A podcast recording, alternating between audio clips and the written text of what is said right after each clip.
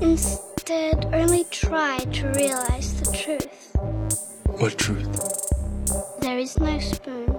Read between the lines, bitch. There is no spoon. There, there is no spoon. Bitch. Fasten your seatbelts. It's going to be a bumpy night, bumpy night.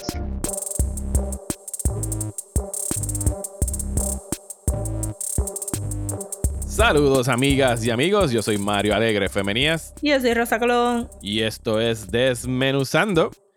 Y en el episodio de hoy tenemos nuevamente invitados muy especiales, un invitado y una invitada para ser específicos. Se trata de Adriana Gutiérrez y Andrés González del podcast Radio Independencia, a quien le debíamos una invitación acá desmenuzando desde el año pasado, o desde hace como 10 años, cuando empezó la pandemia. eh, que It's been nosotros- 84 years. nosotros estuvimos por allá. Así que buenas noches y bienvenidos a Desmenuzando. Eh, Andrés y Adriana, ¿cómo están?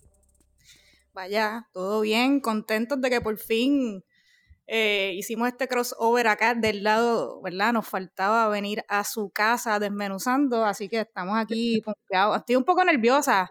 Eh, No. sí, No, no te un poco nerviosa. nerviosa. Preguntarle a Andrés como que, ah, mira, vamos a grabar con el corillo de desmenuzando y yo ahí diantre. Ha ha sido más difícil que prepararme para, para hablar sobre la ley promesa o una vaina así. Ustedes no saben. Mira, pues déjame saludar. No, ¿cómo Saludos. Saludos, Gracias. Andrés. Gracias por la invitación. Yo estoy súper pompeado porque, como les decía antes de empezar a grabar, ¿verdad? Consumo su podcast y está nítido eso de, de, ¿verdad? Estar en un programa que uno escucha y, y me gusta, me gusta lo, lo que están haciendo. Eh, y sí, Igualmente, Adriana, igualmente. Pues me consta que Adriana, ustedes no saben lo que esa mujer ha sudado toda la semana. ¿Qué voy a hacer? Y sobre todo porque sí, yo hice como un research de, de mi, déjame pensar mis Andrés películas de Super política. Geek. Ah, no, no, sí. voy a hacer una disertación del cine desde los 70 hasta, el presente, hasta la actualidad. Y yo, mira, Andrés, a mí me toca hablar de la independencia, tú te encargas del resto. Pero no, no se preocupen, esto va a ser relax. De hecho, a Adriana le dimos una asignación la semana pasada. No sé, se la dimos a los dos, pero Andrés no pudo Sí. bregar. Y Adriana dijo, sí, yo la voy a ver. Y vamos a estar hablando de una película bien mala de 1990 que se llama A Show of Force sobre el caso del Cerro Maravilla. Pero eso venimos ahorita. Pero so- sobre so much more. Sí, sí, sobre sí. so much more. Hay tantas cosas pasando en esta película.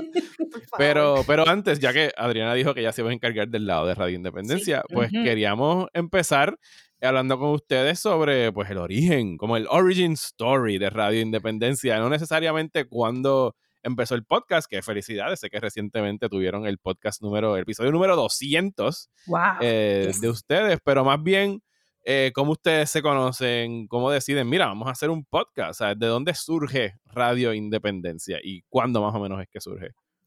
Ok, eh, Andrés y yo nos conocimos trabajando en la oficina del representante Dennis Market, donde actualmente seguimos trabajando allí en el segundo cuatrienio eh, consecutivo con él. Llegamos a la oficina, Andrés llegó un poco más temprano que yo al equipo, a formar parte de ese equipo de trabajo de Denis Márquez en el 2017. Yo llegué unos meses más tarde eh, y nos conocimos allí.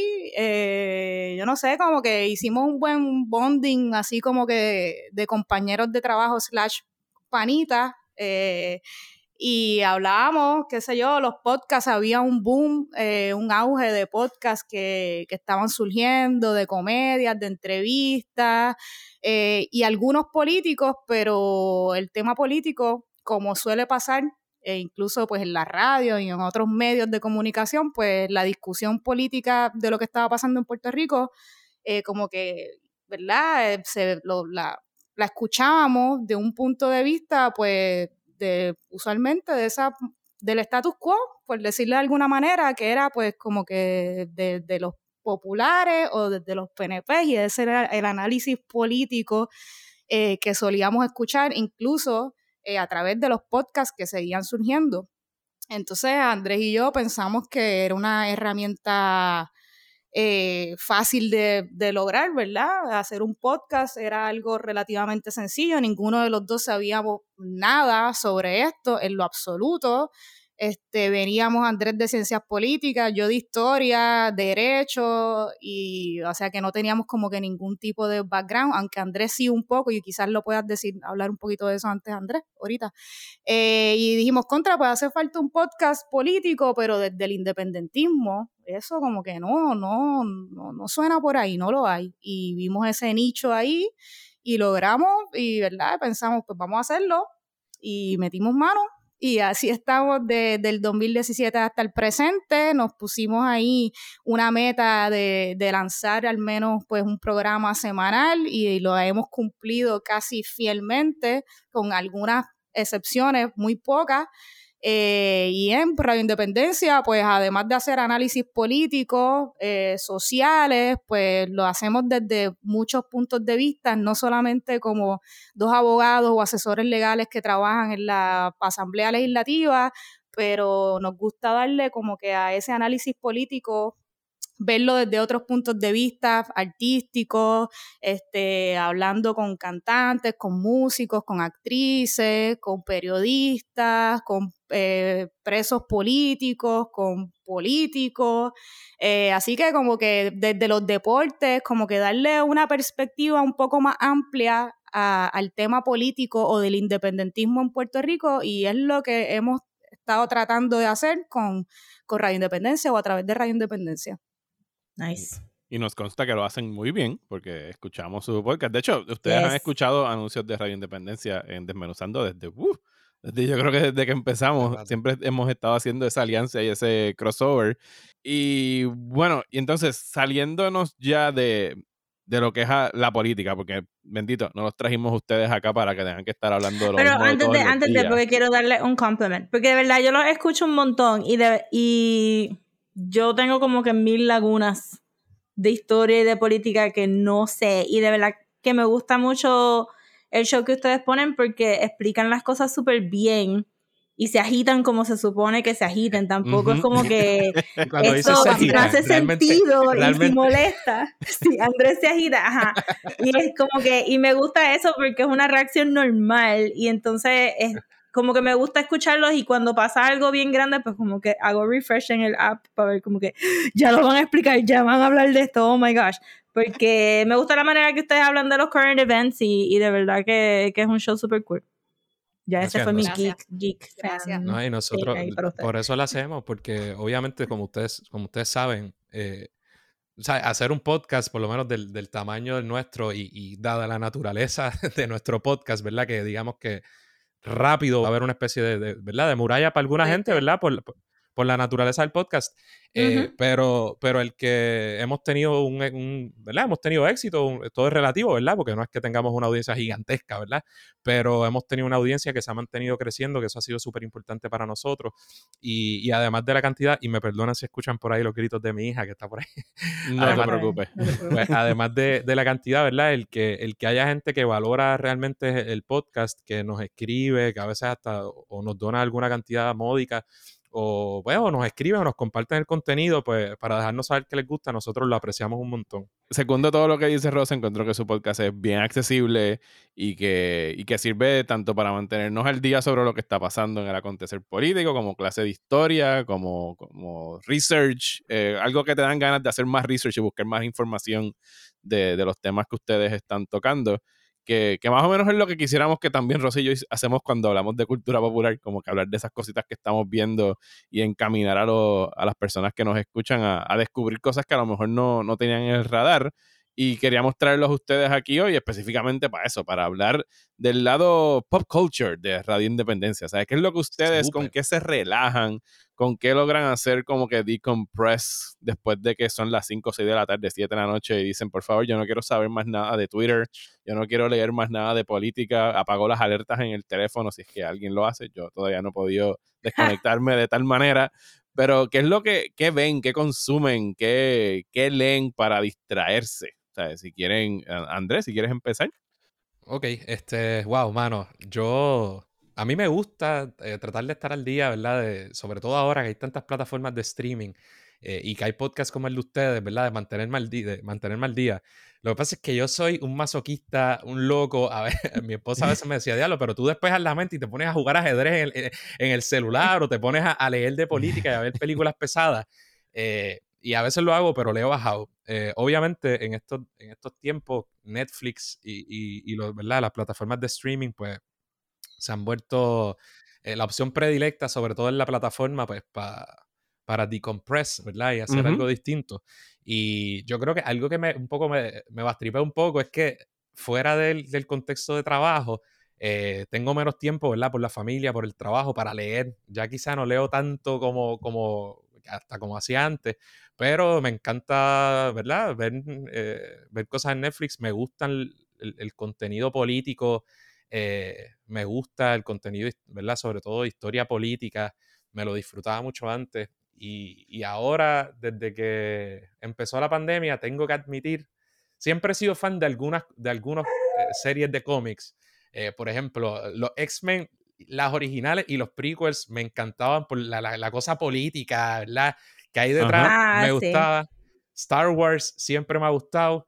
Y aquí, con un poco de, de- de vergüenza, admito que en la pandemia entré al MCU solo, solo por, para ver cuál era la cosa de Endgame, de, de Infinity War, y reconociendo, ¿verdad? Que la gran mayoría no me gustan por sí sola en el, en el agregado, me tripea, me gusta lo que, ha logra, lo que se ha logrado construir, como que este universo de veintitantas películas y todo esto me parece algo interesante. Así que en realidad, últimamente he entrado al mundito este de los, de los superhéroes, pero eso es más o menos lo que hago para despejar la mente últimamente. Mm. Sí, De repente sentí como a cinco personas desconectándose porque Andrés le dijo mundito. It's not cinema. It's not cinema. Sí, no, me, no me voy como Scorsese, no, pero este, no, y, y se- estaría siendo un hipócrita porque la verdad es que cuando empezó la pandemia, o sea, yo antes ver una de esas películas por sí sola y como que estar viendo dos horas, tú sabes, eh, qué sé yo, una película de Spider-Man, lo que sea, hubiera hecho como que diablo, lo mismo, otra vez dándose cantazos, pero en el agregado me parece brutal lo que lograron a través de los años, ¿verdad? Y me- intercalar así las películas y eso, a tal punto que ahora cada vez que sale algo del MCU, pues lo veo automáticamente. Sí, eh, Pero eh, antes, ¿cuál, ¿cuál es tu favorita del MCU, though? ¿Cuál, cuál tú yo- pondrías en tu top? Mira, ya yo estoy hecho un ya-. Vamos a ver, ya estoy hecho un politiquero malo porque mis contestaciones a lo mejor no, no van a ser.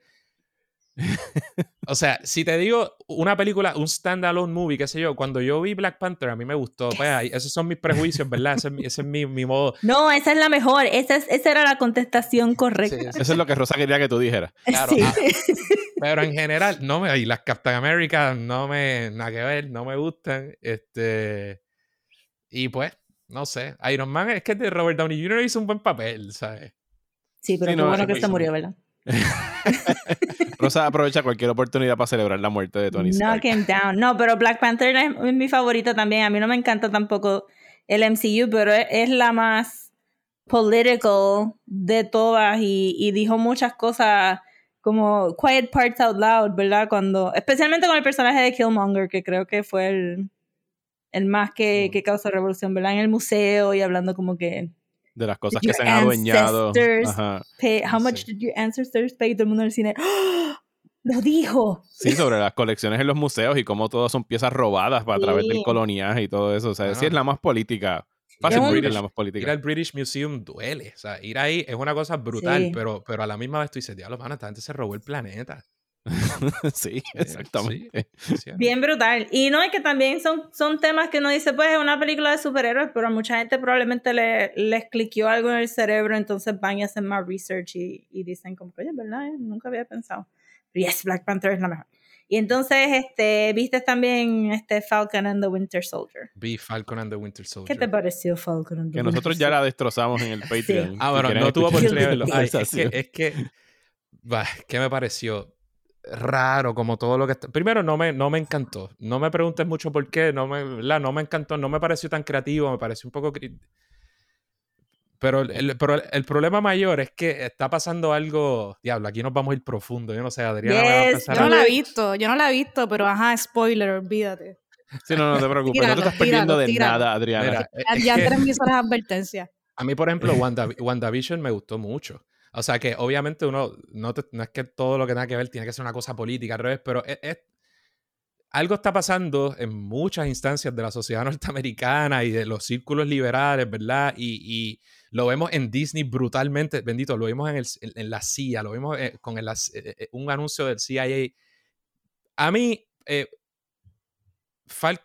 esta serie me pareció un poco panfletera, pero no creativa, además de que, como ustedes decían en la cosa, este en el programa que tuvieron sobre propaganda, ¿no? Casi hay que dar por sentado la cuestión del militarismo y, eh, porque eso es Marvel, pero e, ese, ese, ese, asunto incluso ya yo lo puedo hasta obviar porque un poco ya yo sea, ¿verdad? What I'm getting into, como quien dice, porque eso, eso está a través de todas las películas. Yo creo que usted lo decía en el programa, como aquí con lo, con lo de los flags, no me acuerdo el nombre, los Flag este, Smashers. Sí, aparte, ¿verdad? La cuestión del uso de la violencia, en todo, en todo lo demás, a mí me parecía que tenían una idea excelente, lo de romper las fronteras y todo lo demás. Es como. Ajá. Es, e, e, es, como cuando en Civil War, de repente Captain America era el bueno. Y yo decía, pero coño, aquellos son los que un poco se están subordinando a, los gobiernos del mundo y de los pueblos del otro lado.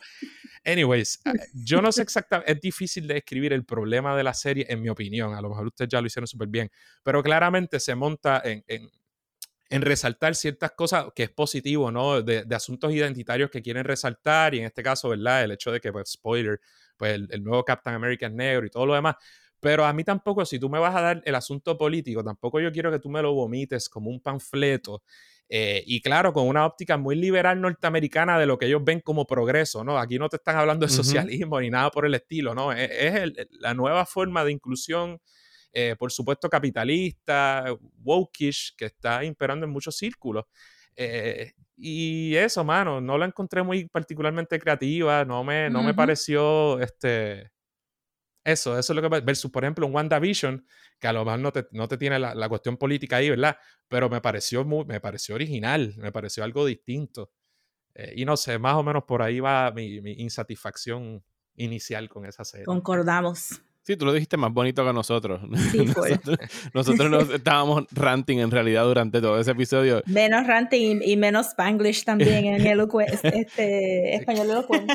Y la, y la, conclusión que llegamos es que en realidad era una, una, una serie que pretendía ser política, pero era como que buchipluma nomás. Era de los dientes para afuera como que usaban muchas palabrotas, pero al final no decían nada con ellas, ¿sabes? Era solamente, lo que tú dices, era panfletero, una película, una serie panfletera que pero que ni siquiera estaba consciente ni segura de qué rayos es lo que quería panfletear al, respecto. O sea, tenía como tantas ideas dando vueltas en la cabeza y ninguna tenía ningún tipo de, conciencia. Pero... Y, lo que tú dices de los Flag Smashers también es, es, tan certero que el mismo show tiene que en, en los primeros cinco minutos decirte, ah, sí, sí, a todo el mundo le gustan las ideas de los Flag Smashers, but you know, we can't.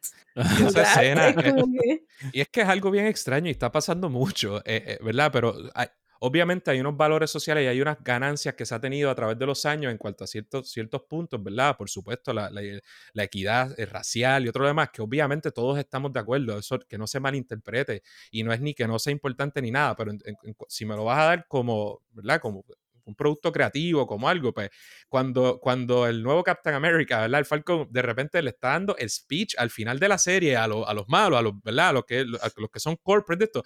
O sea, le faltó mirar a la cámara y decir, remember kids, this is what I'm saying, this is my, my new vision of America, como que fue algo yes, call your representative and remember to vote. That's what really changes things. Wink, wink. Sí, sí. Así que eso, en parte, esa es mi, ¿verdad? Parte de de mi insatisfacción. Sí, quedó bien Sosingini esa, esa serie. Sí. Galo, pues yo, yo soy la peor, yo soy la peor, mira, ok, les voy a explicar qué tipo de persona yo soy. Yo llego, prendo Netflix y pongo cualquier, y me quedo dormida. O sea, yo me quedo dormida a mitad de serie, a mitad de película y tengo que continuar las películas y las series, retomarlas al otro día y al otro día las termino, pero ese soy, ese es el tipo de espectadora que yo soy. Este, ¿qué yo veo? Yo, al contrario de Andrés, que yo creo que le gusta llegar a la casa y seguir viendo como que en YouTube eh, videos políticos y, y de temas políticos. A mí me gusta enajenarme y llegar y no quiero saber como que nada, no quiero saber, no quiero, no quiero ni ver House of Cards no quiero ni sentirme en un ambiente más o menos parecido al ambiente de trabajo. Así que a mí me gusta llegar y ver, a mí me gustan como que las animaciones, pero como que flow, no, no, no te voy a decepcionar, Rosa. No como No, que anime ni nada, es como que me gusta, yo soy, por ejemplo, soy fan de South Park. Soy fanática de South Park, quizás los he visto todas las temporadas, todos los capítulos, excepto la última.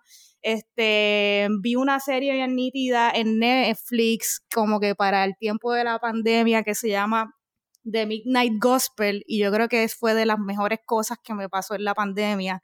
Sí, La sí, amé. Yes. Me encantó, es un show como que de, eh, es, es de Duncan Trussell, creo que se llama. Él es un tipo que hace podcast y convierte en su podcast en, en una serie animada eh, con un flow bien psicodélico y unas animaciones bien trippy y bien locas, pero con unos temas bien intensos y unas conversaciones bien profundas. Entonces es bien raro porque eh, es un podcast convertido en serie animada, entonces a veces los visuales van por una parte y los diálogos van por otra y es bien difícil de concentrarte, pero esa serie a mí me encantó, por ejemplo, y habla como que de temas existenciales o de la vida, de la muerte, de las drogas, de la reencarnación, de la meditación y ese tipo de cosas, que es como que eso a mí me gusta.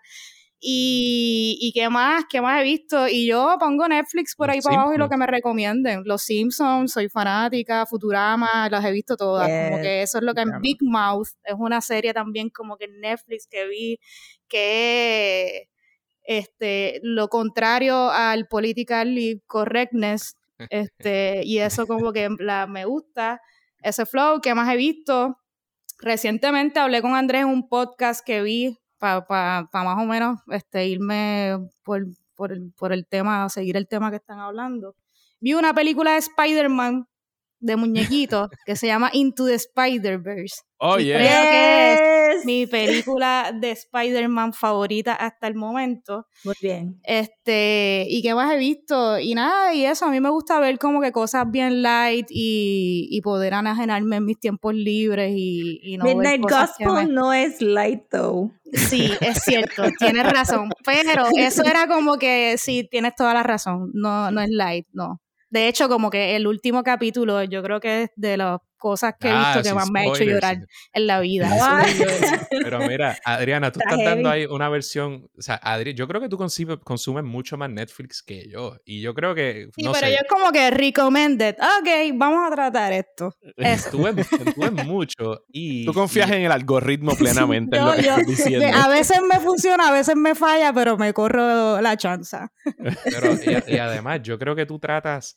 Ella dice eso de que se desconecte, de que se desconecta política, pero yo no estoy tan seguro porque es- Sí, Adriana es Exagero un de, poco, los, quizás. de los dos. Mira lo que está pasando en Twitter y, y esta serie. Yo trato de despegar. Yo le echo, yo le echo Eh, gasolina a Andrés y Andrés después al otro día después revienta. Andrés está, Andrés está de lo más feliz viendo Sí. WandaVision. Y tú le mandas un mensaje por Messenger de mira Sí. lo que pasó con este tweet Así y le jodiste así la noche. así mismo, es culpable. Ustedes no saben. La gente que está escuchando esto va a creer que son excusas, mentiras o exageraciones, pero es así. A- a- yo trato, eh, yo trato, de, de- de despejar la mente. Eh, pero, y Adriana, y Adriana como que siempre está al tanto de está pasando esto, esto, lo otro. Pero en, en el podcast, precisamente como que yo lo guardo para el podcast, se ha convertido en una especie de terapia extraña, donde ahora pues afortunadamente y además uno tiene otras cosas que hacer, ¿verdad? Todos tenemos responsabilidades de trabajo y familia y eso, y uno no puede no va a estar contestando ni reaccionando a todo como un loco. Pero ahora en el podcast, pues uno lo que, lo que queremos decir, pues lo decimos. Eh, y, por eso, qué sé yo, se ha convertido como en una terapia. Sí, mano. Es bien difícil desenchufarse porque si, un- si uno está en el role, antes yo escuchaba un montón de podcasts de noticias de política, este, que se especializada de Estados Unidos, de, de política de ahí, después escuchaba Democracy Now, para escuchar más o menos qué es lo que estaba pasando en el mundo, después escuchaba ustedes y después escuchaba las noticias. Y me acostumbré a escuchar radio AM, aunque me molesta mucho por la mañana, pero ahora es un hábito y lo tengo que escuchar. Y entonces cuando tú venías a ver, al principio de la pandemia, cuando empezó a salir mucho el término doom scrolling, pues yo estaba escuchando Radio AM, más chequeando Twitter, más chequeando el Facebook, más este, esperando mis noticias que yo veo The Majority Report todas Sí. las tardes Te también. iba a preguntar, después hablamos de eso. So much. Yo, le Este- yo le he cogido mis cositas a Sam Cedar, pero Ah, tú sabes, él es, él es tu, eh, él no es él es un poquito más para el centro de lo que uno pensaría Sí. por, por la edad que tiene y eso. Por eso que se lo tripean tanto y le dicen boomer, aunque él no es boomer. Este, Sí, pero ajá, Pero su estilo me gusta. Pero me, o sea, Majority Report me gusta. Yo no sé si hasta lo escuché.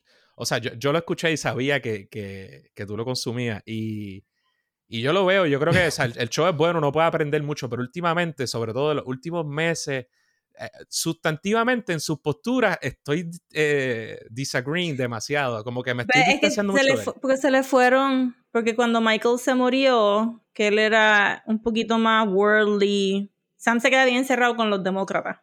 Sí. Y él necesitaba a Michael para sacarlo y cuando Michael se murió y entonces de momento también Jamie se fue, que era más la narco comunista. Sí, Jamie Peck. Y ajá. entonces ahora él está solito y pues como que se concentra un poco más en más liberal Sí, que izquierda. De acuerdo, totalmente. Yo, yo no veo el Majority Report, pero por lo menos me entero por Rosa cada vez que trae algo que pasó en el Majority Report al bullshit. Es como que anda, por carajo, ¿qué pasó ahora? Porque No, si usa- escuchar la entrevista de hoy era sobre como los monopolios, social media, todo lo que consumimos es a través de monopolios, es como que quiero borrar todos mis apps.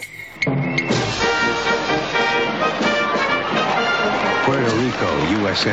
Where's the taxi? We've been waiting here an hour already. Hey, it's a holiday. U.S. Commonwealth. At a moment of pride. This is going to be a great day, my friends. On a day of celebration. What are you going to do with me? We're not going to hurt you, don't worry. An act of independence. The police have beaten back a group of terrorists trying to blow up the communications towers at Cerro Maravilla. Pop some bodies and it's better than it sounds. Make it six o'clock. This is Kate Melendez. They opened fire. Instructed them to drop their weapons. Dead men were identified. I want to know why was my son so bruised? The whole side of his face. It was all busted open. You know, the police are calling him a revolutionary. It's old news. Nobody cares. Forget about it. If you're right about what happened on the mountain, then the truth is bound to come out. I'm not backing off the story, Howard. True or no? How long was it between the two volley of shots? Who gave the order to fire? I kept watching to see if anyone was falling. How much will one woman dare to face the threat I'm really gonna have to do something about you, Kate. that lies behind the truth? It's in America's interests. Too many people know about it. Of a show of force. Bueno, Adriana, Diga. Chun, chun, chun. Nosotros te dimos una asignación. Eh, y no me acuerdo, ¿quién fuiste tú, Rosa? La que se le ocurrió lo de Show. Yo llevo, yo llevo queriendo ver esa película desde que me recordé que la habían hecho, porque me recuerdo que en algún momento escuché como que "Ah, hicieron una película del Cerro Maravilla y yo hice, ok, Ok, y sí. seguí caminando porque era claramente un TV movie, pero No, ni Ajá. siquiera era un TV movie, era un Paramount Pictures movie. O sea, esto salió de un estudio de Hollywood, de uno de los cinco estudios de Hollywood. Y pues nada, la semana pasada pasó lo que pasó. Se supone que íbamos a, a grabar esto la semana pasada. Y obviamente todo el mundo estaba hablando otra vez del Cerro Maravilla tras la muerte de Romero Barceló. Y creo que Rosa me dijo, bueno, la película aquella del Cerro Maravilla, no sé qué. Y yo, pues fíjate, yo tampoco nunca la he visto. Y entonces los íbamos a tener ustedes de invitados. Así que. how bad can it be? Ajá. así que la conseguimos porque afortunadamente no está en ninguna plataforma de streaming ahora mismo, así que ni siquiera tenemos que mandarlos a que se torturen ustedes mismos y autoflagelarse viendo esta basura de 1990 que trata tú lo describiste muy tú lo describiste muy bien Rosa cuando me explicaste por Twitter como que sí to- como que to- toca todos los puntos más o menos Sí. generales de lo que pasó pero Pero pero, dale, sigue. Tú sigue con el pero. sí, porque es bien mala en el sentido de que el entremedio no hace nada de sentido porque está girando alrededor de esta mujer que se supone que sea Nadie. Jovet. Carmen Ah, no Jovet, sé, no, es Yo como- no pienso no que No sé, yo estoy pensando No como que si cogieron gente, pues yo como que el hair. Es, la- es- es una periodista que estuvo Americana. casada, americana, que vive en Puerto Rico, que estuvo casada con un abogado independentista que, que murió como, no recuerdo ahora. Le Creo que murió de cáncer. Ah, Fue o cáncer, sí, en sí. el ajá. hospital, fue en el hospital. Le dio cáncer. Ajá, y qué bueno que sí. dicen lo de abogado independentista, porque como la película es en inglés, cuando quieren hablar como si fuera del grupo terrorista, le dicen The Independentistas, ¿sabes? Siempre Sí. hablan de ellos. Como así. que, ajá, como una pronunciación súper weird. Ajá. Para, y el- para el hablar del uso- movimiento. Y el uso, y el uso como que del español inglés es bien confuso también. Es que es bien rara la película. Primero es como low budget. Entonces tiene las actuaciones terribles. Entonces tiene un montón, como que yo creo que hay un problema, hay muchos problemas, pero uno de ellos yo creo que es la edición y hay un montón de escenas que yo no entiendo por qué están en la película, como cuando cogen al, ne- al hijo de la periodista. ¿Qué pasó? ¿Qué- por- Cuéntala, ¿Cuál es la porque no necesidad? Ok, hay una escena, ella, ella llega a la casa y está, y está el nene que, que no sé, está en su adolescencia, pero es como un, como ¿Qué un nene como- adolescencia? Tiene No, como 10 ¿verdad? años. Sí, es verdad, Pero es como pero un ¿qué niño. está haciendo el nene? Ya me estoy Está, imaginando. está viendo una- unas fotos como que de unas mujeres en, en bikini o en ropa interior y ella llega y es como una mirada de, ah, jaja, travieso y what the fuck, no entendí por qué. ¿Tú Como el ¿Alguna meme, vez tuviste la- una revista Luz en algún puesto aquí de revistas en Puerto Rico? La revista Sí, Luz, ¿te acuerdas? Que salían pues mujeres en paños menores en, en la portada. Pues es el equivalente a eso y el nene, el nene la esconde abajo de la almohada. Y la si mamá le dice, y la- le dice, no sé, le dice a su mamá, esto no es para las mujeres o esto no es para que las mamás Ajá, lo vean. Exacto, sí, es verdad, Y no- peor y la. Y la mamá se ríe y no se la quita. Es como que, ay, nene. se ríe y hay como fade out, como que, ay, esta familia qué linda.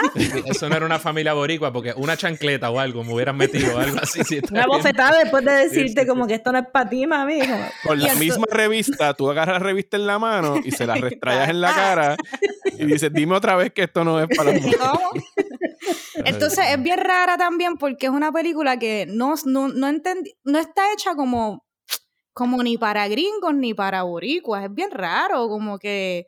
Entonces eso del español, budget, hay gente... Se habla como que Hollywood, hablan... Andy es- García. es- sí, pero era, era en su- eh, Andy, un nene, Andy García, un chamaquito. Andy García, Robert Duvall, Lumay Robert Duval sale ahí, el Robert no Duval estuvo aquí filmando en Puerto Ah, no, Rico pues, esta pe- película pensando, this is gonna be a great movie. Ok, yo, cuando- mientras yo la veía, eh, Andrés y Adriana, y yo vi que Robert Duval sale, que no es un papel bien grande, él es el editor del, del periódico para el que trabaja esta reportera. Yo estaba pensando, ok, en 1990, 89-90, pensando en que la filmaron en el 89, Robert Duval tuvo ante él la opción de ir a hacer como que Godfather Part 3 o ir a hacer a Show of Force. Y él mandó para el carajo a Francis Ford Coppola porque creo que no le estaban pagando suficiente, no le gustaba lo que estaban haciendo con el papel de Tom Hayden y él dijo, no, yo voy a ir a hacer a Show of Force. Y yo me atrevo a apostar, Rosa, que ni siquiera él grabó aquí porque las escenas de él son Sí, yo todas de- adentro del periódico. Y Lo tienen- dije y después dije, no, esa ventana se veía fake. esa un ventana era un cutout de una bahía con un Sí. barquito estático en el fondo. Ese tipo trabajo, grabó eso en un set. En Era bien sitio. handsy. También es como que hay una macharranería inherente en toda la película y, y entonces a ella la están como que como que manoteando Sí, toda la sí. película. Y, y Robert Duvall es como que bien inapropiado también como un jefe, como que bien touchy, le regala cosas y es como que Sí. como que todo el mundo está fascinado con esta mujer de pelo rizo y ojos azules. En lo, que cayó, en lo que cayó el consigliere, no lo puedo, no puedo creer. Sí. Pero la sorpresa también fue Kevin Spacey como el CIA guy que Ah, orquestó sí. todo esto Pero para venga, que pero eso- Romero Barceló ganara las elecciones. Pero ese era un elenco de tres pares. ¿Ustedes están seguros que la película está mala? Bueno, Kevin Spacey era como su segunda o tercera película también. Tenía pelo, para ser- entonces un poquito de pelo. Tenía un poquito más pelo. Estaba más chubby, no estaba tan flaco como lo vimos en Seven eh, cuatro o cinco años después.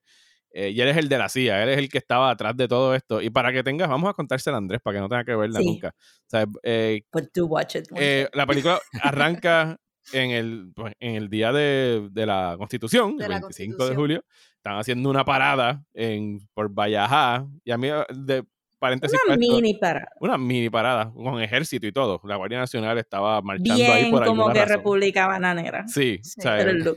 eh, Sí. tenían una tarimita para el tipo que estaba haciendo de Carlos Romero Barceló. eh, y paréntesis, pues a mí me, me resulta a veces fascinante como que poder ver estas estampas en cine o en televisión de cómo era el viejo San Juan antes, porque no estaba el tótem, no estaba ninguna de esas cosas, todavía no las habían con- construido. Pero están haciendo la parada. Al mismo tiempo, el Lou Diamond Phillips es el infiltrado de la policía que está con los otros, con los estudiantes que van al Cerro Maravilla. Eh, asesinan a los dos estudiantes y entonces el resto de la película es la investigación, cogen las vistas. Entonces te, te comprimen todo lo que está pasando eh, en espacio de 89, 88 minutos. Y todo es más o menos idea de ella. no, no, no es una cosa de que todo fue un sueño, pero ella, ella resuelve el Cerro Maravilla. Sí, ella, ajá, ella como que ella mueve las fichas para que todos estos key moments pasen. Porque ella es nuestro white savior. Sí, es, exacto. exacto. Y es como un énfasis de que gracias a la prensa se descubrió todo lo que estaba pasando. Entonces es bien rara porque es basada en hechos verídicos, pero se cambia mucho, los nombres no son los mismos, pues hay, hay, hay ficción en, en la historia. Los nombres no son los mismos, pero yo le dije a Rosa, y esto se dio cuenta a mi esposa viéndolo, y le dimos para atrás para comprobarlo, y así es. Eh, Claribel Medina hace de la esposa, eh, pareja de, de Arnaldo, de, de, Arnaldo en la vida real. En la película cambian el nombre al Alfredo.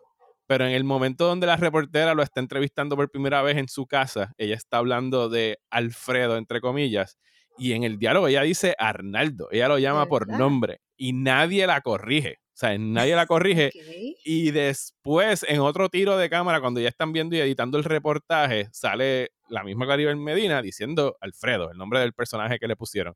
Y yo quisiera pensar que Claribel Medina, por sus pantalones, dijo, yo voy a decir Arnaldo. y nadie estaba chequeando el libreto para ver que ella estuviese diciendo el nombre correcto. Pero ella dice Arnaldo. O sea, suena, claramente. suena casi igual. Arnaldo, Alfredo, it's the same thing. Puede ser.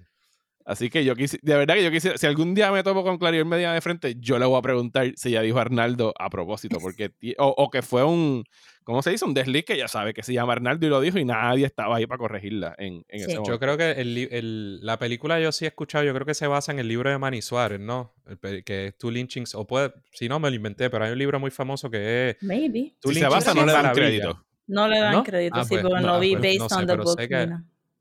Déjenme, es más, voy a buscar eso, porque hay un libro de. Manny Suárez, eh, Two Lynchings y Maravilla, o at Maravilla, Two Lynchings on, Mara, on Cerro Maravilla, que entiendo que es un libro de Police Murders in the Puerto Rico and blah, blah, blah, Federal Government Cover-Up, que es un libro que, aunque yo no lo tengo, entiendo que es, una, ¿verdad? Que es un gran libro, una, para entender ¿verdad? todo el asunto de lo que, lo que aconteció en Cerro Maravilla. y pensé que se dice, dice que es una adaptación del libro de Ann Nelson que se llama Murder on the two, Under Two Flags. Ah, ok, ok, exacto. Pero, pero si algo quizás puede, bueno, vamos a buscarle, no sé, algo positivo, bueno, es que la, te proyectan la idea de la persecución que había contra el independentismo y presentan pues que fue claramente una emboscada, un entrampamiento lo que hubo allí, que los asesinaron. Este, así que sí, a grandes rasgos, pues eso podría ser lo, lo positivo de la película de alguna manera. Eh, sí, a mí me, a mí me pareció que, que cogieron todos estos key moments y como que trataron de hacer un dramita estadounidense ahí porque a mí me dio mucha gracia la escena de Andy García este, des, descubriendo las fotos en el, en el trial. Ajá. Porque Ajá. el testigo no estaba viendo las fotos y eran inmensas.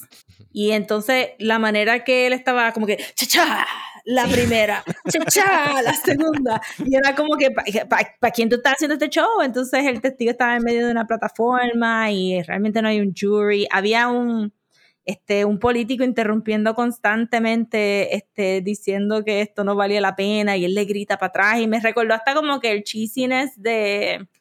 The, the Trial of the Chicago Seven. Sí, este. de hecho, se parece mucho a esa escena de, de Courtroom. De hecho, mi esposa me dijo el nombre del, del, porque mi esposa se acuerda, ya estaba bien chiquita, pero se acuerda de las vistas de, de las primeras vistas del 83, creo que fueron uh, las vistas del Cerro Maravilla. Sí, del por ahí, del 80, fue del 80 dice, al 84, ese, porque es cuando entran. Ella me lo dijo por nombre, era un senador del Partido Nuevo Progresista que se la pasaba objetando todo en esas vistas. No me acuerdo ahora el nombre, pero ella me lo dijo la semana pasada. Pero dijo, sí, así mismo era todas las vistas gritándole por encima a los abogados. Así que sí, en realidad es una mala película en términos de producción, sí. pero por lo menos yo no diría que es llegar al punto de ser ofensiva en que sale, o sea, no, no, no es un lavado de cara de lo que hicieron. O Pudo sea, haber, no- como que pudo haber sido un buen momento para hacerlo y no lo hicieron, así que pues, ok. El mensaje de la persecución, del entrampamiento quedó claro, así que pudo haber sido un buen momento para hacer un lavado de cara. Cosas sutiles, hay algún momento como que, como digo, yo no sé, es bien raro los puertorriqueños que hablan inglés, pero hay algunas como que niños en la calle que a veces dicen gracias y buenos días, señorita, y ese tipo de cosas, es bien raro. Y es como una película que está montada en estereotipos también de lo que es como una- un país caribeño, boricua, colonia también, porque es gente media, hay una cultura también media, media gringa o amer- ame- americanizada. Y como cuando ya está hablando otra de las escenas de la periodista con los hijos y están hablando, no, que yo soy, la nena le dice, yo soy el nene, yo nací, yo soy pues, I'm Puerto Rican, sí, tú naciste en Puerto Rico, ah, pero yo soy, a-". no, eh, como que todos los puertorriqueños somos, son americanos. Saludos, este es Mario desde el departamento de postproducción de Desmenuzando y al igual que en aquellas elecciones de 1980, pues aquí tuvimos un pequeño glitch, pero no obviamente tan significativo, donde tuvimos un power down, power up de donde estábamos grabando, así que tuvimos que interrumpir nuestra conversación, pero continuamos con ella ahora. Ahí está. Estábamos en la mejor con- conversación de toda la película. La conversación Eh. entre los hijos de... Yes. que dice, Donde- yo soy americana porque soy Porque blanca. soy blanca. Sí, Mi hermano es más trigueñito, él no es americano. sí. Ahí como que boom, laid out on the table. Y después como que dicen, ay mira, se fue la luz y se robaron las elecciones. Oh, well. Así fue. Mientras estaba en el restaurante. Vamos a, vamos a dañarle la película a Andrés, vamos a decirle cómo acaba, porque esa creo fue de mis partes favoritas. Están saliendo de la vista y el personaje de, de Kevin Spacey, que como dijimos es el de la CIA, es el que ha estado encubriendo todo y el último testigo que tuvo Andy García no, no quiso decir nada porque estaba pendiente a que el tipo de la CIA lo estaba Era el taxista, ¿verdad? El último. Era el taxista, el Sí. taxista que los llevó al, al cerro. Y entonces Kevin Spacey se le acerca el personaje de Amy Irving, que es la reportera, justo al lado del van de las noticias. Y básicamente hace lo que ningún agente de la CIA jamás haría, hablando de una reportera. Y suelta, tú sabes los monólogos de villano de como que, jajaja, yo siempre Frente supe que iba a hacer todas estas cosas Ajá. frente, frente al Capitolio. Y Andy García ve- velando a la guira. Primero se compra una piragua, que es importante, porque hay un GIF que yo quisiera hacer un GIF de Andy García comiendo, porque él, ni él no chupa la piragua, él se la devora en ese tiro. Yo no sé cuántas piraguas tiene que haber comido Andy García en ese Una momento. dentera, una dentera salvaje. Una dentera horrible. Pero entonces él le empieza a hacer señales al, al crew de la reportera para que los grabe hablando, porque Kevin Spacey le quitó el micrófono a la reportera para que no pudiera grabar nada. Y la cámara se trepa encima de la guagua a grabar Exacto. desde encima, encima de la guagua, la conversación. él sigue hablando durante todo el tiempo que el camarógrafo está caminando por detrás de la van, trepándose por la van, arrastrándose por el techo de la van. Mira, y durante todo ese tiempo, el personaje de Kevin Spacey básicamente admite como que todos los golpes Sí, de Estado en Latinoamérica. La confesión de la, la- que vida. la- que la CIA estuvo detrás de la muerte de Kennedy, ¿sabes? Todas las cosas que ha hecho la CIA, ese Ah, tipo lo está diciendo en ese momento. Y tiraron específicamente, pues habla lo, lo del Cerro Maravilla. Entonces lo graban y lo tiran en vivo por televisión nacional, la conversación entre la reportera y el personaje de Kevin Spacey. Y la última línea es algo así como que, no me acuerdo qué le dice Kevin Spacey a ella, pero ella le dice como que, and you are live. Entonces el tipo se mira para arriba y ve la cámara y ¡fua! Así. Y, se, y él se va enfogonado a Kevin Spacey. La reportera y Andy García tienen este momento de como que, yes, we did it. Y ella alza las manos en señal de triunfo y, y hace estos freeze frames ochentosos donde, olvídate. Y, y así se resolvió el issue del Cerro Maravilla. ¿sabes? Y Wow. todos los otros issues. Yes. En 990. La verdad es que, como decía Adriana más o menos, 1990. O sea, le estábamos, mucho le estamos pidiendo. Acababa de caer el muro de Berlín, todavía oficialmente la Unión Soviética estaba por ahí. O sea, coño, eso era pro. Esa es más, esa película, yo estoy seguro que círculos en Miami estaban escandalizados con ella. Así que. Seguro, sí. Han sí. pasado, eh, estamos siendo, ahora digo yo, eh, por más bien la que sea, las cosas en su contexto, sabrá Dios, yo imagino, A- sabrá Dios a lo que dijo la me- gente en el 90. A mí me fascinaría a veces como que, hubiese esta manera de tú poder hacer como que una ruptura en la fábrica del tiempo y tú hacer como que deja ver qué pasaría si esta película estrenara hoy y ver cuál sería como que la discusión en redes sociales y todo eso con este tipo de, de entretenimiento estrenando en estos momentos, que no quedaría igual, obviamente. Posiblemente sería, yo pienso que sería hasta mucho No, peor. no quedaría. No, yo creo que sería mejor ¿Tú porque. crees? O bueno, sería más cheesy. O ese, ese courtroom. Sería un courtroom drama. No sería sobre lo que realmente pasó. Sería como que todo este rollo de. Olvídate de la prensa. El héroe va a ser el abogado. El abogado va a sacar esto. Es como que. You guys, I, know you guys are lawyers. Pero. Pero en las películas como que tú sabes, el que pone todo el trabajo y tú, tú eres el abogado, entonces tiene este big speech en el courtroom. Y no sería tanto, no sería tanto la prensa descubriéndolo, sería así, este, ese, ese speech weirdo de, de, de Chicago, The Trial of the Chicago Seven. Diablo, ¿cómo? Ya va- te iba a decir eso, que de todo esto, aunque Me no he visto la película, ¿cómo no? ¿Cómo chacho? Estuvo buena. Porque eso no Pero, fue lo que pasó. Está bien, pues no sé, pero eh, contra, esa estuvo buena, pero tengo que Eh, escuchar no, la estuvo- de la crítica.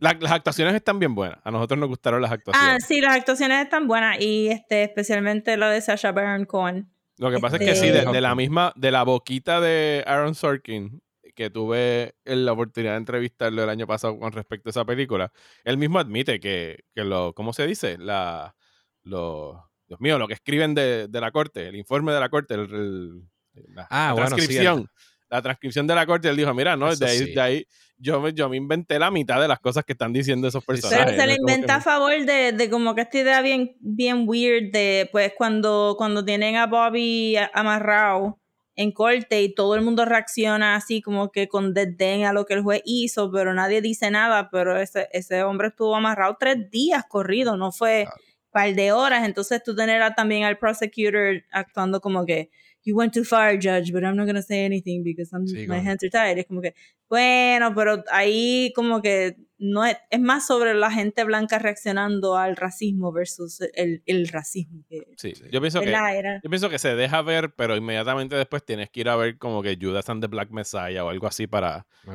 compensar que por todas también me las gustó cosas, mucho, pero después escuché una entrevista de un Black Panther como que de, destrozándola.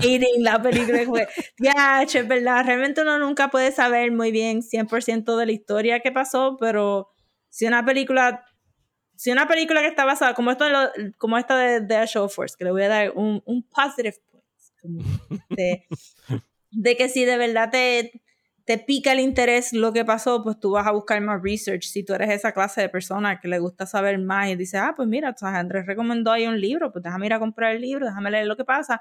Y después te quejas de que la película es una mierda porque no, no se parece y que están cosas. Eh, pues yo, yo escuché un podcast de la vida de, del personaje de Sasha Baron Cohen y, y me iba a leer un libro que él escribió también y era como que, pues me gustó mucho la vida del Matt de lo que presentaron en la película y pues después empecé a escuchar también qué fue lo que pasó en el, en el trial y pues como que, ah, sí, se ve como que viene ahí como que leer los nombres de los muchachos este, muertos en Vietnam, pero en la vida real ellos leyeron los nombres de los vietnamitas también y ese es el statement, no están solo los muchachos. Y cositas así que él pudo haber añadido que no le restan a la historia, pero no le dio la gana porque entonces la película no, será, no sería como que 100% americana. Eh, y la de... La de Judas and the Black Messiah, lo que ellos dijeron mucho era como que cuando, manda- cuando mataron a Fred Hampton, pues no había tanta gente, la gente no estaba así puesta en la casa. Se, el, el Black Panther cuestionó mucho la idea, la teoría de que él lo habían drogado porque él no hubiera mandado a nadie a buscarle nada a la cocina, él lo hubiera buscado él porque no era de mandar a la gente a hacer cosas así. Y un montón de cositas chiquitas, pero la película estaba buena. Y Trial de Chicago 7 está buena también, pero ajá, es como que, porque era como que bien cheesy. Este- sus momentos. Ah, ¿Tú sabes qué me gustó de ambas? Digo, yo, primero, atándolo a lo que estamos discutiendo de la de Maravilla, es que yo creo que si la hicieran hoy, la diferencia es cuánto tiempo ha pasado del evento, porque en Hollywood y en Estados Unidos, y yo creo que en la vida en general, eh, ¿verdad? Pasan 40, 50 años, se desclasifican documentos, los, los, los momentos álgidos que se viven, de repente pierden importancia y de repente hacen unas producciones que aunque no son idénticos, como tú bien dices, por lo menos es una narración mucho mejor o más cercana a la realidad, o, o por lo menos muestra mínimamente una perspectiva más de izquierda, más progresista, que en un momento dado era aplastada. Por ejemplo, las películas que estemos viendo hoy o hace 10 años de 9-11 y todo lo demás, eran sendan bien las y seguramente las todavía son bien porquería. No dudo que en 60 años hagan una película de los abusos que ha habido en Guantánamo y otras cosas y hagan algo un poco más profundo, porque claro, así, un poco así mi abuela, ¿no? Y ahora, dicho esto, esas películas aún, o sea, así enseñan bastante a mí me gustó de ambas. Hay una en, en la del Trial of the Chicago 7 que una- la, la la pelea entre, pues, entre los grupos. No sé, Ujú. para mí eso tiene un valor y lo van a ver después cuando hablemos de otras películas. La, por ejemplo, cuando el, el que era más del, de, ¿verdad? socialista le dice como que, mira, es que I, I don't like your cultural revolution because it distracts us from actual revolution. Y es una dinámica Ujú. bien compleja que todavía se vive, que a mí, no sé, ese, es, el hecho de que se vayan por ahí, pues me, me gustó mucho. Y sucede también en Judas and the Black Messiah, desde la primera escena, cuando él está en el discurso y ellos están celebrando que le cambiaron el nombre al edificio y que uno de los que estaban allí escuchando tenía el, el dashiki y eso, como que él le dice, sí, sí, un poco, de, ¿verdad? De una, un marxismo, marxismo-leninismo más marcado, un tipo activismo distinto, le dice como que celebra todo lo que tú quieras, esos símbolos, pero eso no es el poder real, eso no es la política. Y con esa dinámica, yo pienso que todavía estamos batallando hoy de una forma distinta, pero está bastante, eh, de una forma distinta y con otros nombres, pero está bastante fuerte es- esta cuestión de, entre los culture wars y otro tipo de, activismo. Así que eso, aparte de otras cosas que probé en las películas, pues me gustó. Pues eso, tienes razón en ese lado, de que son baby steps a contar una historia más completa de lo que hubiera sido, obviamente, en otro momento la historia hubiera sido más sobre el betrayal de Fred Hampton versus actually ponerte la idea de que los Black Panthers eran además un, un class struggle, no era solamente un racial struggle. Y por lo menos enseñar esa complejidad y aquí lo hicieron. Y, y es verdad que, que al tener pues el pacifista, el socialista, el, el hippie, ex hippie que era este Sasha Baron Cohen, pues que esa dinámica está cool, pero, pero ajá, es un baby step a que posiblemente en el futuro pues tengamos una película que, que pueda decir como que socialismo, así. Que- Sin que meta atrevido. miedo. Sin que Ajá, meta miedo. así como que, como que Sí, algo normal. Bueno, para, para ir devolviendo esta conversación a eso mismo, a, a películas o series de índole político que a ustedes le- les gusten o que opinen que hacen un buen trabajo de, de llevar su, su mensaje y su ideología. Adriana, ¿tienes alguna que, que te gustaría destacar, que tú hayas pensado que, que, que es una buena película eh, de, de índole político? Eh, sí. Eh, mira, tengo dos que son viejas. Una es La Noche de los Lápices. Es una película argentina que no sé si han tenido la oportunidad de ver. No, la voy a apuntar Este, ahora mismo. Apunten. Vas a llorar. Es buenísimo. Van a llorar, prepárense. Y yo creo que es una de las primeras películas que yo recuerdo, la vi cuando estaba como en los primeros años de universidad, yo estaba estudiando historia, había huelga en la UPI y es una historia eh, eh, basada en hechos reales eh, de unos estudiantes de la escuela secundaria. Eh, wow, esto es con spoiler, ¿verdad? El- Sí, pasó sí, en la vida real, ya se puede decir. Pues era en la dictadura de Videla en Argentina, eh, que culminó con muchos desaparecidos, sobre 30 mil. Este, y es la historia de estos 10 estudiantes de escuela secundaria que son secuestrados y desaparecidos en su mayoría porque estaban luchando por conseguir un boleto estudiantil, o sea, un descuento del boleto de autobús para transportarse de la escuela a la casa. Y por eso eh, el gobierno pues los secuestró, los desapareció y es la historia de ellos y es bastante gráfica cómo se daban esas dinámicas, hacia dónde los trasladaban, las torturas, cómo, se mane cómo lo manejaba el gobierno, la familia y, y es una historia que me chocó porque pensaba, yo estaba en la universidad, tendría yo pues, 19 años, 20 y, esto era, le pasó a jóvenes de menos de 18 años, era escuela secundaria, o sea, a, algunos de 15, 16, 17, y como que para mí marcó un impacto bien fuerte, además que es una de esas primeras películas que me acercó a la historia de Argentina, de las desapariciones, de las dictaduras allá, así que es una, una película que recomiendo muchísimo. eh, y es una de esas películas también que inevitablemente hace que busquen más información de eso, eh, de lo que le pasó a esos estudiantes, a esos jóvenes, pero también de la dictadura de Videla en Argentina. Eh, y, ¿verdad? Esas historias de terror, de las torturas, de las desapariciones, parece, ¿verdad? Dan para hacer varias películas de terror y saber que esto pasó en la vida real. Yo eso es una película que recomiendo mucho. Eh, creo que uno de los desaparecidos, o sea, uno de los personajes de la película, pero que sobrevive, eh, colabora en la creación del guion de la película, así que eh, es nítido, ¿verdad? Porque tienes esa perspectiva ahí de primera mano de lo que pasó, ese relato. Así que La Noche de los Lápices, búsquenla, está en YouTube. No sé Anotada. Ah, Anot- nice. Anoten, anótenla. Es vieja, es vieja, este, se Sí, nota que es 86, vieja. La, la acabo de Exacto. anotar aquí. Y se El nota, 86 pero... no es tan viejo, el 86 no es tan viejo por si están. No está bien. Perdón. Yo, nací en el especial, 80, pero está bien. Bueno. Yo Ya no había nacido, yo no sé ustedes. Insoportable. dale mute, Adriana. ahí. ¿Y cuál es la otra que recomendaría? Este, déjame ver, tengo otra también que se llama Voces Inocentes.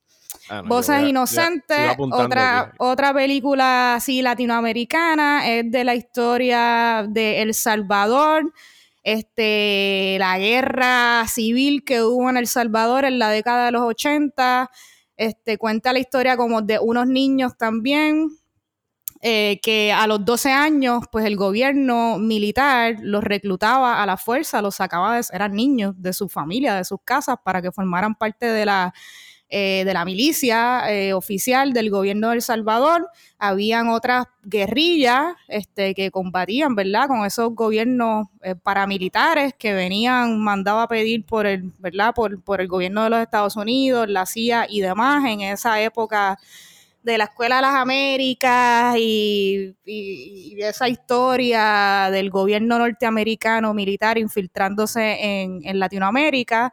Y cuenta la historia pues de estos nenes que tienen como 10 años, a los 12 años eh, te reclutaban para que formaras parte del ejército y tenían que tomar una decisión si huir o si formar parte del gobierno militar eh, o si formar o si irse a la guerrilla.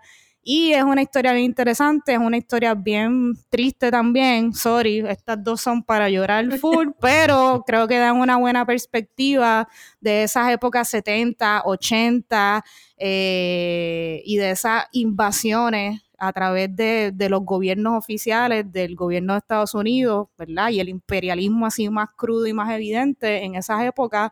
Eh, así que Voces Inocentes es de una historia de El Salvador, pero me parece que es una película mexicana. Este, creo que el, el director eh, es mexicano, yo creo que se grabó en México. De hecho, creo que algunas de las críticas es que algunos de los actores tienen más acento mexicano que, que salvadoreño, pero la, la recomiendo también. Sí, el director Nice. es eh, Luis Mandoki, que sí, es un, un director mexicano. Adriana estaba nerviosa de venir aquí a grabar porque pensaba que no tenía como que mucho para contribuir y me acaba de dar dos películas que yo nunca había escuchado Ay, que existían y las voy a buscar. Gané, yo ya, me me, voy- re- y yo ya me me voy- retiro contenta. Ganaste, sí. porque Yo me voy a ir medio Hollywood ahí a decir, ya que Andrés, qué porquería, qué clichoso. Dale. Andrés. Ustedes no saben lo que ella sudó. Y yo, porque cuando decíamos, cuando discutíamos, pero ah, ¿de qué vamos a hablar? Por alguna razón yo dije, de las películas favoritas de nosotros de Polit, no sé dónde me lo saqué, de aquella conversación que tuvimos. Así Ajá. que ella buscó súper especiales. Bueno, yo tengo unas cuantas, porque yo creo que en mi Ahí desarrollo... No, no, porque tengo, tengo unas cuantas, pero hay que, hay que dividirlas como por tema. Y me voy bien clichosa, me hiciste quedar súper mal, Adriana. Porque, por ejemplo, et- estas no son ni las cinco mejores, ni las que son películas que en algún momento, como que por las distintas razones, a mí me han marcado y que yo he visto y que me tripean. Bueno, Forrest Gump es política, o esa no cuenta, porque a mí me encanta Forrest Gump, yo no sé ustedes, pero a Dale, mí- no, no- vamos a juzgar tus gustos cinematográficos aquí. A. Wow. Anyways, bueno, este. Voy a empezar. Bueno, me gusta Diarios de Motocicleta. Buenísimo, Este, sí. ¿Verdad? Una historia. No, no, Adriana tiró ahí el resumen, la sinopsis de todas las películas, pero no, le voy a tirar por encima. Pero Diarios de Motocicleta. y no me atreví a empezar. IMDb de qué es. Ahora sí. es que no me atreví ni, ni a empezar con la que iba a empezar, que es Hollywood cliché.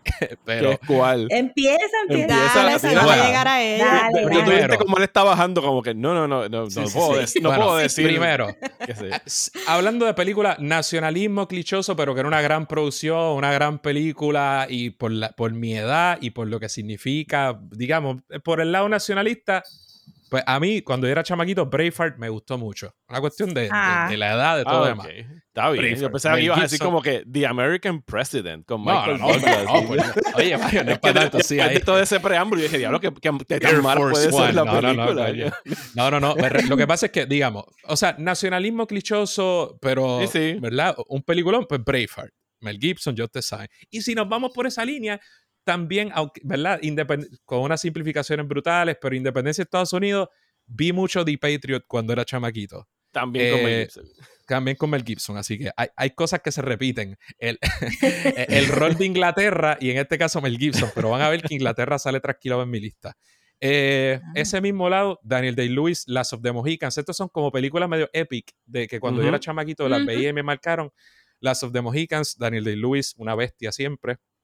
Eh, ya dije Diarios de Motocicleta, que es, es del, ¿verdad? Gael García Bernal es el actor, es de Guevara, de Ernesto, ¿verdad? Eh, de- del Che Guevara, pero no de su época como el Che, sino más bien cómo él se va transformando en ese viaje famoso que dio a través de toda, ¿verdad? Toda América, o, ¿verdad? Cuando cruza América del Sur, un viaje que mucha gente ha replicado después de eso. Eh, Y no sé, tiene algo, la película es- está nítida porque sin, obviamente es una película política, pero es como esa evolución, cómo él va cambiando este estudiante de medicina antes de empezar, a su, de empezar su vida como médico pronto, eh, ¿verdad? Y, y con, la, con la muchacha que él, que él amaba, pero de repente se va dando cuenta de todas las desigualdades que hay y eso lo mueve y es como la insinuación, ¿verdad? Es el germen de lo que sería pues el revolucionario. Tengo una película que creo, está, que, creo que, que a mí me gustó mucho, la vi hace como 10 años. Eh, creo que es una película francesa, eh, pero no sé ¿verdad? quién es el director o directora ni nada. Se llama Blame It on Fidel. ¿La conocen? Le he escuchado el título, no lo he visto. Eh, y lo que me, me encanta esa película, porque la vi, ya yo me imagino que yo estaba en universidad por ahí o llegando. Y es es súper nítido porque es esta pareja, él es español en la película y ella yo creo que es italiana o francesa, no sé. Pero entonces son estos izquierdosos a finales de los 60 o principios de los 70 que están como que... La película en realidad es a través de su hija, que debe tener 5 o 6 años, y la nena está tratando de entender todo de por qué en su apartamento está llena de estos pelús comunistas y está hablando de distribución de riqueza y cosas, pero ella no entiende nada y cómo eh, se habla de la familia de él que huyó del franquismo y cómo están peleando, pero la nena no entiende. O sea, que es desde la óptica de ella esa dificultad. Entonces, cómo ellos ven la, la- la pelea entre sus padres como que recriminándose el uno al otro. Ah, pero si tú estudiaste en escuela católica. O, sea, que es esta dinámica de, de de- adherirse a los ideales de la izquierda en un mundo, pues, capitalista desde Europa, cuando, cuando Salvador Allende acaba de ganar, pero entonces se da el golpe de Pinochet y cómo eso los destruye. Así que es una película que a mí, ya yo estaba en universidad empezando a estudiar estos temas y me encantó porque, pues, porque la, la realidad es compleja y como en, en uno ella, no quiero super spoilers, pero en una ella, por cuestión de solidaridad, pues ella pone su nombre en una lista de mujeres que abortaron para hacer un statement político, aunque ella no había abortado, eh, ¿verdad? Y cómo eso les traía un sinnúmero de problemas. Pero nada, y por eso se llama culpa, échenle la culpa a Fidel, ¿verdad? Blame it on Fidel, por el impacto obviamente de la revolución cubana. Y creo que la película está súper nítida. Hace mucho tiempo que no la veo, pero está nítida. Y siguiendo con mi- mis problemas con Inglaterra o su historial con el Reino Unido, Daniel Day-Lewis otra vez, In the Name of the Father, este, ¿verdad? Que es, bueno, Daniel Day-Lewis, no hay mucho más que decir, pero eh, otra Sí, que hacen toca- de los, de los, de los, eh, los miembros de la, del IRA que lo- los encarcelan en un juicio. Claro, pero es, es- y de hecho sale también Emma Thompson, Thompson, Ujú. ¿verdad? El abogado, Este, sí, es la abogada. Sí, porque básicamente a él y a, y a un grupo los culpan por un eh, acto terrorista que, que hubo en, en- en Belfast, ¿verdad? Se da, muchas de estas cosas se dan en, en Irlanda del Norte antes de la, ya sea antes de la independencia o, ¿verdad? Como ustedes sabrán, pues Irlan- hay una, eh, ¿verdad? Está en la República de Irlanda, pero Irlanda del Norte todavía sigue siendo parte del Reino Unido. eh, y hay un atentado en Belfast y acusan a, a un grupo de personas, él no hizo nada, eh, los torturan. Bueno, la película está fuera de liga In the Name of the Father. Y finalmente, otra sí que me vino a la mente, también tiene que ver con el asunto del, IRA, del IRA, pero este sí es sobre la historia del IRA y, ¿verdad? y la lucha por la independencia y los conflictos internos, que es algo que a mí siempre me llama la atención, que es Michael Collins. Yo creo que también es para, para la misma época de, de Braveheart por ahí. Liam Neeson, antes de que hicieran 40 películas porquerías y, y ver- versiones de Taken, pues hizo dos o tres películas buenas. Incluso, obviamente, Schindler's List podría una gran película también. Pero Michael Collins, que es la historia de Michael Collins y de Eamon de Varela, ¿verdad? Que son de las dos grandes figuras en la lucha por la, pues, por la independencia, líderes del IRA y la independencia de, de Irlanda, pero como suele suceder, hay divisiones este, entre facciones. Y esas son algunas películas que yo creo que vale la pena ver. Si, si usted es un, un, ¿verdad? Ya sea desde el nacionalismo o un izquierdoso o está tratando de bregar con los asuntos políticos antiimperialistas, yo creo que ahí tiene dos, dos o tres películas que les van a gustar. Nice, yo creo que no he visto ninguna. Yo creo que le he pasado por el lado a todas y nunca, nunca paré a verlas, pero ahora me interesaría verlas. Michael Collins en In the Name of the Father. Mike, In the Creo- Name of the Father eh, es buenísima. Michael Collins no la he visto. Esa es otra que tengo que apuntar para tachar de, de mi lista de películas que, que me faltan por ver de esa época, específicamente de la carrera si de Liam Neeson. Si Yo nada más necesitas una traje... excusa más, perdona, si necesitas una excusa más para Michael Collins, no te dije que él hace de Michael Collins, pero Eamon de Varela lo hace un actor cuyo nombre se me está olvidando y es una vergüenza, Professor Snape. Ah, eh, Ah. Dios mío. Si Alan- todo el mundo se les Epton. olvidó. No, es el curse. No, Sí. no, espera, yo voy a editar esto para no Este- quedar mal. Dale. Sí, sí, un caballote. Ay, bendito. olvidó. Rickman. Claro, Ah, Alan Rickman. Alan Rickman. Yo sabía que era Alan, dije eso bien. Sí. Yo, yo no traje muchas, yo les traje porque yo sabía que ustedes iban a traer un chorro de películas y ya me hicieron el, el obsequio de darme tres que no he visto. Yo quería mencionar una que siempre me, me impactó desde que la vi por primera vez, es La Batalla de Algeria de 1964, que es una película italiana dirigida por Gino Pontecorvo acerca pues de la lucha de independencia de Algeria por parte del pues, coloniaje eh, francés que había ahí, que fue una película tan y tan y tan efectiva de la manera que fue filmada, que tiene este aura de que parecería que es un documental, pero no es un documental, es una película que se hizo de ficción, entre comillas, ¿sabes? fue una película narrativa, pero que la utilizaban incluso en el gobierno de Estados Unidos, y esto ha sido reportado, como manera de demostrar cómo estos grupos eh, revolucionarios es que logran eh, su cometido. Y lo estaban usando específicamente como para contrarrestar a estos grupos revolucionarios durante, porque la película sale en el 60 y pico y que no ha pasado en América Latina del 60 y pico para acá. Y esto fue una película que utilizaron de que era tan y tan real lo que presentaba de la lucha de Algeria para independizarse de, de los franceses que, que la usaban de, de ejemplo. Si nunca la han visto, les recomiendo que la busquen, que es bien buena. Y una más reciente de Pablo Larraín, que es un director chileno que se llama No, que es Ah. acerca del, del referéndum en Chile del 88 para sacar a Pinochet, que lo toma desde un punto de vista de, de publicidad, porque el, el personaje de, de Gael García Bernal era un publicista y que estaba a cargo de la campaña del no, para votar por el no en el referéndum. Y ellos, en contra de todas las que tenían de perder, de todas las trabas y todas las trampas que trató de hacerle el, el gobierno dictatorial de Pinochet, montaron una campaña que el- y lo que me, me fascina del- de la película es en realidad que dicen, mira, ustedes tienen que vender esto como si estuviéramos vendiendo Coca-Cola. ¿Sabes? Tiene que ser algo que sea alegre, que la gente quiera salir a votar para sacar a este tipo, porque los primeros anuncios que hacían eran como que estos anuncios bien secos, bien políticos, ¿sabes? Y y es como se mezcla esa propaganda política, que fíjate, es una película que vamos a haber tocado en aquella conversación rosa, se me escapó en ese momento. Part 2, pronto. Pero no sé si han tenido el chance de verla, pero me impactó mucho desde que la Sí, vi buenísimo. en el 2012. Es bien, bien buena. No, no la he visto. Creo que, creo que mi takeaway de esto es que no he visto muchas películas políticas porque este, mi, mi, mi thing era como que avoid them. Eh, yo creo que ahora, ahora sí como que no habiendo hecho el ejercicio previo y escuchando todas sus opciones y viendo más o menos cuál es, qué es lo que he visto recientemente que pudiera decir, porque yo creo que consumo más cosas políticas como, como ven mi reacción al The Trial of the Chicago Seven y como no he visto mi- la mayoría de estas películas, pues ya saben que es como que, no, está bien, gracias. Eh, so, pero creo que Persepolis para mí sería mi, mi película favorita política porque a pesar de que llegué a la película a través del cómic y que realmente lo categorizan como un autobiographical comic y no como un political comic, eh, la vida de Marjan, pues como, como vivió en just the right moments, como que para, para este, ¿verdad? El derrocar el Shah y después la revolución así como que militar ortodoxa o whatever.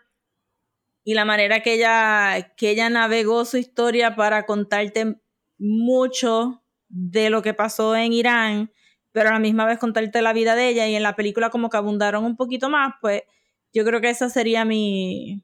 Me gusta, me gusta escuchar de la gente that lived through it. Este, versus el, el takeaway de otra persona diciendo como que mira, este fue el héroe. Es como que, bueno, me gustaría escuchar de alguien que estaba allí.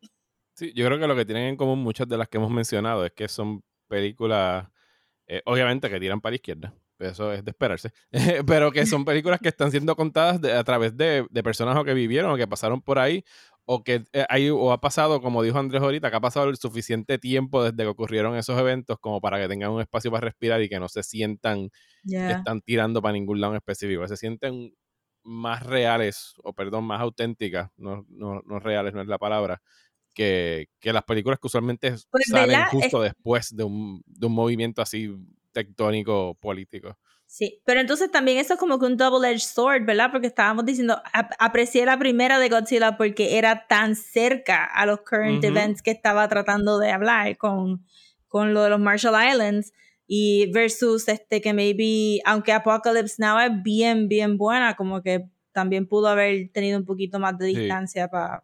Fíjate, pero yo creo que ya es más una cosa de que usualmente cuando hay un issue político, sí, obviamente durante esos primeros años la, el pop culture los va a absorber y los va a meter de alguna forma, pero no los están abordando directamente, sino que Mm. tú puedes buscar muchas películas, por, por tomar el ejemplo de Andrés que dijo ahorita de lo del 11 de septiembre, sí hubo muchas películas dos o tres años después que ya tú estabas empezando a ver imagery como en World, World, of, eh, World of the Worlds de Steven Spielberg, que se veían todas estas personas con cenizas en la cara, pero Ya. que no ataca, o sea, las películas políticas del 9-11 que salieron justo después, Lions for Lambs, World. Trade Center, son No. espantosamente malas. que o sea, eso- por no, eso- no ha salido nada Ah, bueno de ahí.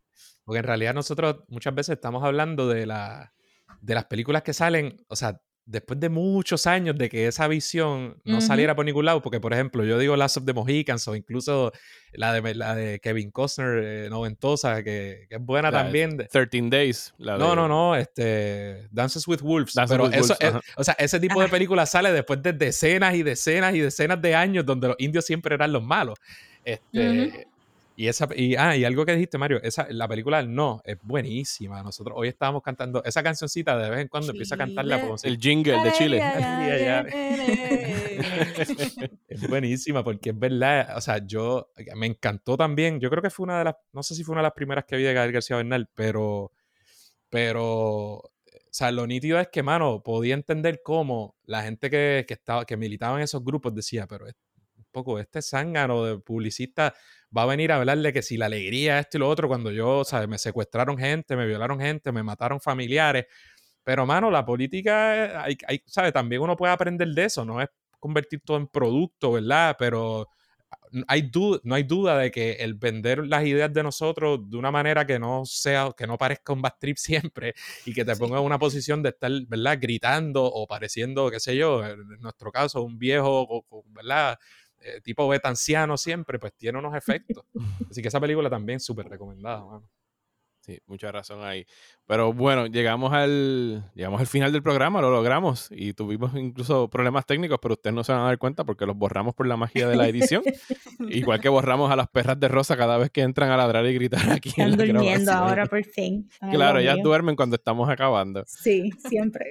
Muchísimas gracias, Adriana y Andrés. De verdad que ha sido un placer tenerlos por aquí a ambos. ¿Dónde, dónde pueden escuchar más de ustedes? Hagan ahí su, su plug. Radio Independencia en todas las plataformas. Este, tenemos una página, radioindependencia.net. Ahí pueden acceder a, la- tiendita Radio Independencia, pueden convertirse en patrocinadores, pueden tener enlaces directos incluso desde ahí a nuestros episodios, pero estamos en todas las plataformas de podcast. Nos buscan como Radio Independencia, en Facebook Radio Independencia, en Twitter es, es Radio Inde. Es ¿Es Radio IndePR, Andrés? Vale. Ra- el handle es Radio Inde PR. Es que todos son distintos y Inde siempre me PR. confundo. Me hace sentir Adiós, también sí, que eh. ustedes lleven cuatro años y también se confunden como nosotros, que nada más llevamos dos. Sí, es que en vez de, pues, no la pudimos jugar como debimos. Y entonces en Twitter es Radio IndePR. En Facebook búsquenos por nombre, igual que en YouTube. eh, estamos en YouTube también. Ah. Eh, pero en Instagram es Radio underscore Independencia. Y Snapchat está abierto, pero hablemos claro, nunca hemos usado Snapchat para nada. Snapchat murió ya. What is Snapchat? Y TikTok, ¿no están en TikTok? No, Ah, todavía. Pero yo no, yo no ronco mucho porque quién sabe si de aquí a cinco años yo bailando como un zángano ahí en TikTok. Este, Cinco años. Míranos a todos nosotros abrir cuentas de TikTok el año que viene. Sí, exacto. sí, mano. Cuando ya TikTok sea irrelevante y ya la mega Ahí tú juventud lo vas a haya abrir. pasado- Ahí tú lo Ay, vas. Cuando la juventud diga como que ay, papi se metió en TikTok, ya es hora de irse de aquí. No, no, cuando nosotros, Adrián y yo hablamos con gente, o qué sé yo, gente que pasa por la oficina, que tiene, que de verdad es joven, que es más joven que nosotros. Y, sea, Facebook es una cosa arcaica. O sea, Facebook para ellos es. Ah, sí, sí. Pero, bueno, allá ellos. No saben. Está bien, yo creo que no nos va a ir mal si desaparece Facebook. Yo pienso que nos, va iría bien a todos Chacho. si desaparece eso. Vendrá otro. Sí, eso es lo triste Sí. que vendrá otro. Contra, y Pero- antes, pero- antes, de que, antes de que nos despidan, Mario, gracias por la invitación. Estaba un poquito asustada, como dije al inicio, pero la pasé súper bien, así que gracias y que se repita. Te fue bien. Mira, no, no, no la pasaste mal, bien, saliste no, súper bien de aquí. salí- Me hizo lucir mal. Ahora yo soy el corporate douche que, que, que solo ve las películas mainstream de, de, de Hollywood y ella las películas indie latinoamericanas en contra del fascismo. Qué tierra soy. Pero nada, gracias un montón, de verdad que se aprecia. Siempre nos, nos encanta la oportunidad de hablar en otros programas y temas que no sean de políticas como estos, mucho mejor. Nosotros tratamos en Radio Independencia y sobre todo en la pandemia hablamos de Netflix y hablamos de, de este tipo de cosas también.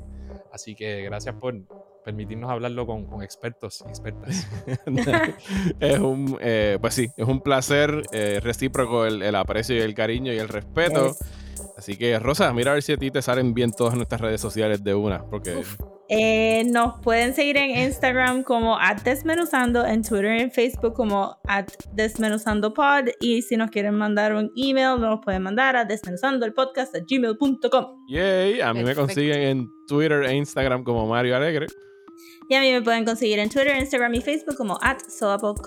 Muchísimas gracias y será hasta la semana que viene en Desmenuzando.